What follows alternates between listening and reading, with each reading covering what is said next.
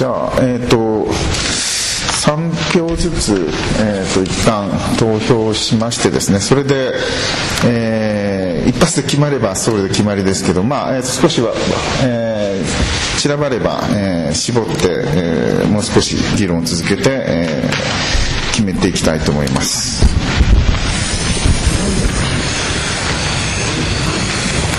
えっと、番号に貼ればいいですね。3つですね。たのじゃあ、えーと、立ってはつけていけばいいですか？あそっか。えっ、ー、と両面テープがあるんで剥がすとつけられます。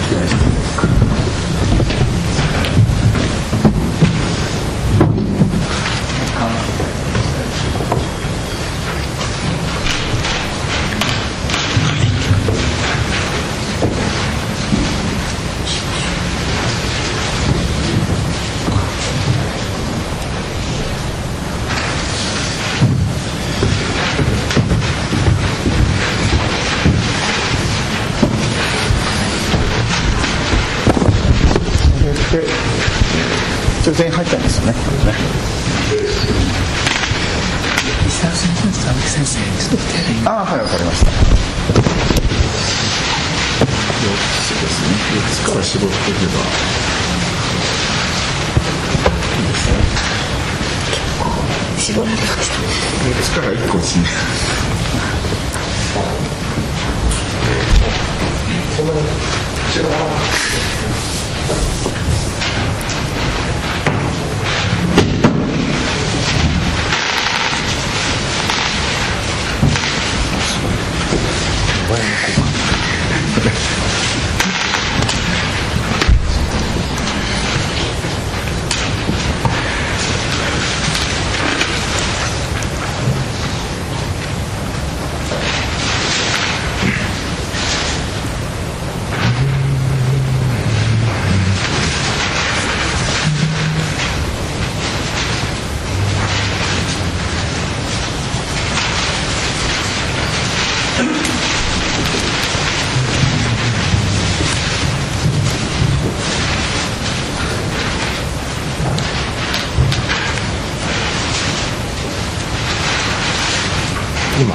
青木さんも。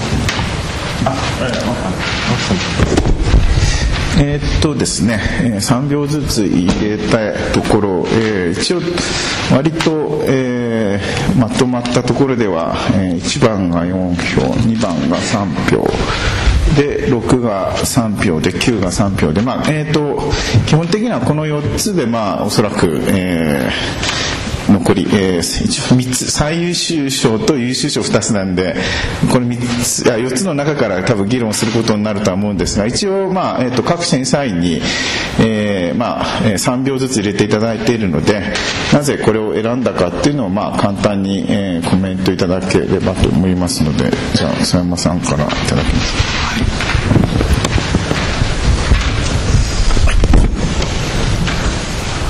はいえー、っとまず私が一つ入れましたのは1番ですね。1番入れました。で1番の方は非常にこう、えー、まあ、フリーハンドでですね、あの表現されていて非常に魅力的です。で、えー、一つの世界を作り上げているということでですね、あのなんかこう私最初あの芸術系の単独の方がこれを書かれているのかなって想像して、えー、いたんですけども蓋を開けてみたらあの理科大の3人ということでですね。全然裏切られてそれもびっくりしたんですが、まあ、それもあの不思議なあ構成だなということで、えー、思っております。面白かったです。えーと、それから5番を一つ選んでいます。あのこれはですね、えー、まあ、2人の家ということなんですけれどもあの方向性として今回、えー、空間をですね分けるっていう方向とそれから一緒にっていう一緒の空間を持つっていうのとあったんですね。でこれの5番はですね一緒の空間を持つっていう方にトライをしてそれですごく完結してると思ってるんです。で夫婦のあの家ということで特化したという話だったんですけれども、えー、それがですねまああのストーリーとしては中心部です。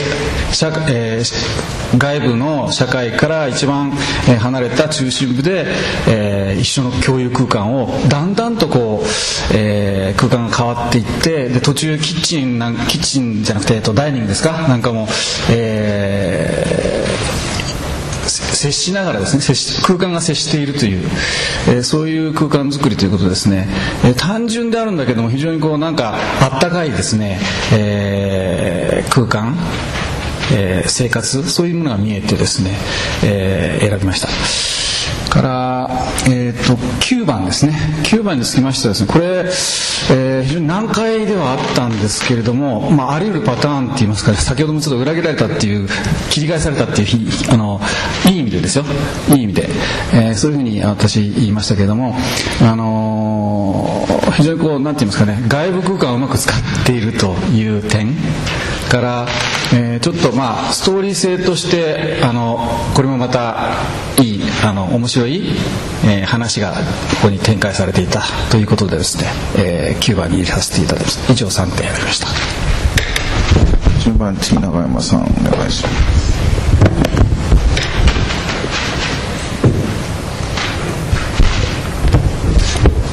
と私は1番と6番と9番を選んだんですけれども、まあ、いずれも何かこうジェンダーっていう言葉から来る印象私が持っている印象に近いものだなっていう、まあ、すごく感覚的なものなんですけれども1番に関してはそれをベッドの下っていうすごいまあなんか個人的な思い入れみたいな場所を使って表現されていて、まあ、6番はこう迷子になるっていうそのキーワードで何かこう少しちょっとジェンダーの曖昧さみたいなものを感じたし9番はその漂白するっていうまあだからこれが解放になるのかはちょっとわからないんですけれども、まあ、さっきあのご自分もおっしゃってたようになんかわからないけどこういう感覚っていうのはあるかなっていうのを、まあ、共感を持った作品3つに私は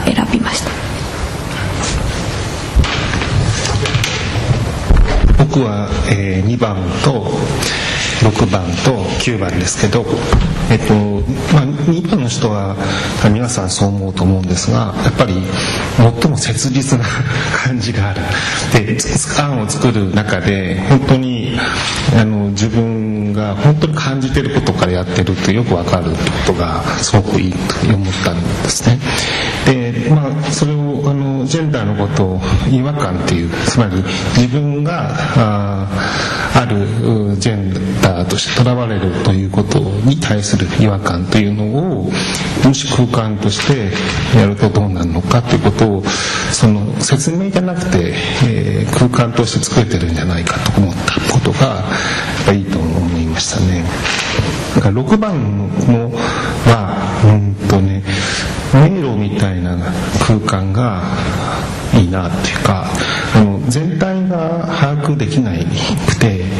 えー、すごい近いところしか見えないじゃないですか。だからなんかねその関係っていうのはそのなんとなくそのジェンダーの問題と 関係してるような気がしていてね。つまりあの、まあ、3番の方はたまたま正反対で遠くからもこう見えるっていうことで言えば見えるっていうことがで、まあ、見えることと見られることが風対称的なものがあるんだけどこういうふうに狭い空間になっていくとそういう意味での視線の問題っていうのがちょっと普通の視線でなくなってくるんじゃないかなって気がしてそのことでこのジェンダーとテーマすごくいい答えだと思ったんですね。それから、えー、9番の案に関してはあのちょっと変わるっていうその漂白って言葉でちょっと、ね、大きく変わるように思うんですがやろうとしてることはそうじゃなくて今見てる見え方が雪が降った街みたいにちょっと変わるってことだと多分こうジェンダーの問題って解決も何もないだろうと思うんだけどそういう時にちょうどそのちょっと変わるってことができればっていう、まあ、期待も含めていいなと思いました。えっと僕は選んだのは、えー、1番と2番126ですね。そうですね。あの全体的な印象としては先ほど青木さんがあのジェンダーから解放されたいという方向で表現を求めようとしてる作品が多いっていうふうにおっしゃって、まあ、それと関係するんですけど、まあ、ジェンダーから解放されたいというよりはなんとなく僕の印象ではもう解放されている人たちが作品を作っているというかあまり男とか女とかっていうよりはむしろそういうのを超えた中性的な表現。中性的なものというのを感じました。あまりそれがどこまで切実になっているの一部の例外を除きますが、え、そういう印象があの非常に強かったですね。それと関係して、えーとまあ、コンペの審査の時によくあることなんですけども課題に合ったものを選ぶかもしくは課題と合おうが合わなかろうが建築的に面白いと思うのを選ぶかそれはあのコンペの時によくぶつかる問題です。で僕はまあ今回の場合も、まあ、他の場合もそうですけど僕はあの課題をとは関係なく建築的に面白いというものをいつも惹かれるしそれに評価してきました。もちろん課題と全く無視というのでなくどこかでやはり課題と象徴的にはつながってるんでしょうけど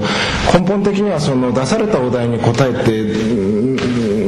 答えても特に僕はそんなにはまあそのあの匠だとかにあるんでしょうけれどもそれよりもやっぱりその建築的に創造的なものを出してるかどうかということをより根本に僕はあの捉えたいと思ってます。でまあ一番っていうのはジェンダーともちろん無関係じゃない。関係あのですけどもやはりこうなんていうんですかね。あのシステムというかこう怪物的な増殖をあの続けていくということでこのこう超高層ビルになっていくというその凄さですよね。それはまああの僕はあの課題を超えてまあいい意味でも課題を超えているというふうには思うんですね。あとまあ他の人たちがその背景っていうのをなくしている何人か背景をなくしているということがその案の小ささにつながってる感じというふうに感じる案がいくつかあったんですけれども一番のこの案に関しては背景がこの白くなっているということが、まあ、すごくあのいい状態で使えてる、まあ、珍しい例だなというふうに僕はすごく感じました。2番の安倍さんに関してはもうほとんど青木さんがおっしゃったこととほとんど一緒でもう自らの価値観というのは、まあ、そのまま出ている。自分が感じたことというのがそのまま絵になり建築になっていくことの凄さですね。これはもうあのあのこの中ではまああの、えー、飛び抜けていると思います。でまたまあこれはあの曲解だって本人はジェンダーというのはどこまでよくよく分かんないから違和感というふうに移したというふうに言いますけれどもこれはまあ差別的な発言かもしれないですけど僕から見ると非常に女性的なジェンダーというもののを考えさせられるような一つの作品になっていると感じて、まあ、僕はすごくあの強く評価してまたあのあの最初第第一は、うん、実は大したことないかなと思ってたんですけども2次のプレゼンテーションのその発展性というものも非常にあの感動したというのもあります。やはりこういう審査の場合は1位で見せられた可能性1位でいいなと思った時にこっち僕も頭の中でいろいろと想像するわけですね。勝手にこっちちで設計するわけですね2次に出てきたものがそれを下回るようだとやはり評価できない。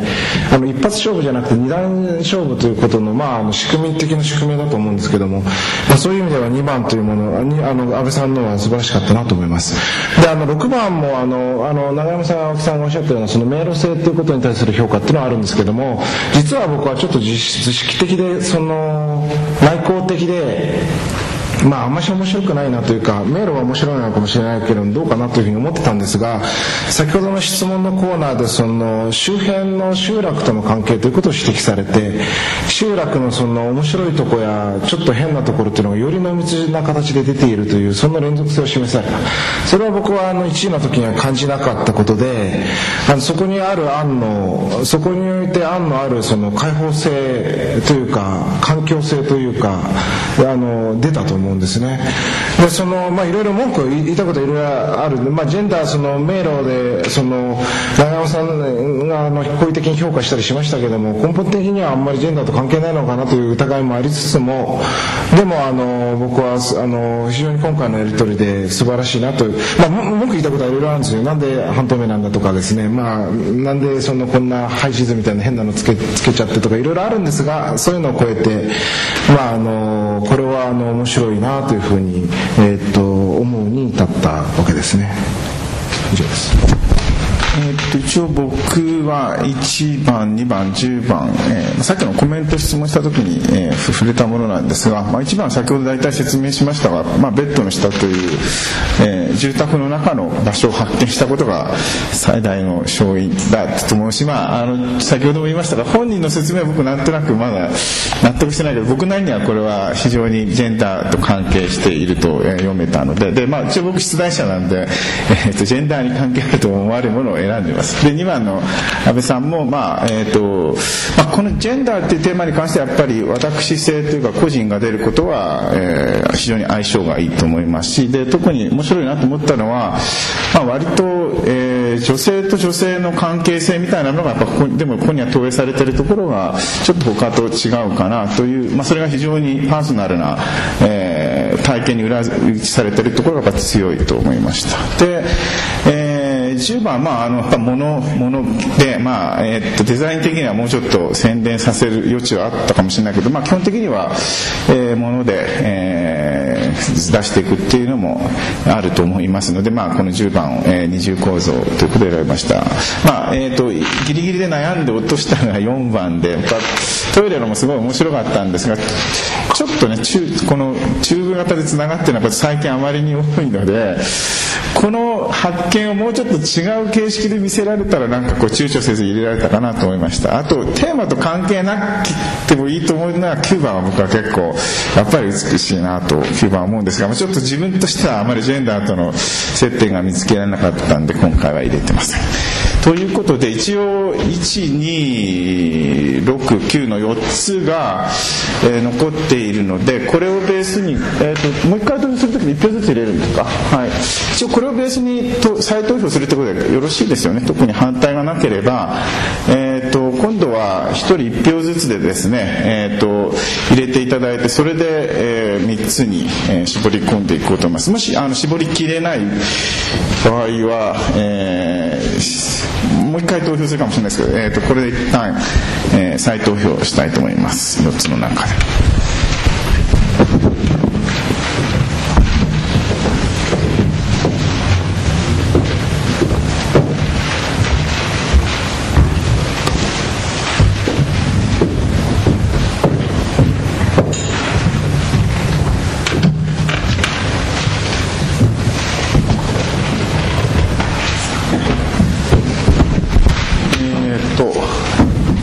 審査員あの奇数なんで一応。じゃああの、えー、ここの時点で、えー、3票2票になったので、えー、最優秀賞は、えー、安倍さんで決まりということでよろしいですか？はい、はい、でえっ、ー、と2等が、えー、この東京理科大の、えー、チームということで、えー、1位と2位が決まりました、えー、まずはおめでとうございます。それで、えー残り2つで、えー、今のところ票がないんですけどもこれを再投票で決めればいいですよね、えーと、6番と9番が残ってますので、えー、もう一度、えー、票ずつ入れてですねこの多数決でどちらか1つが、えー、優秀賞ということで、え、決まると思いますので、え、これで、え、投票いたしましょう。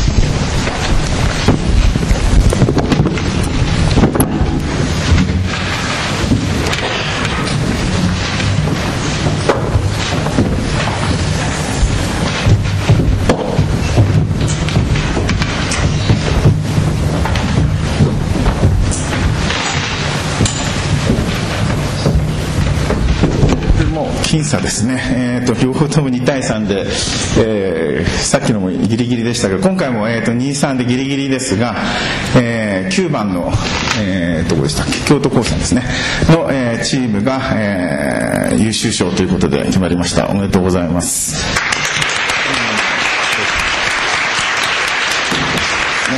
返しますと最優秀賞が、えー、武蔵野美術大の阿部さん。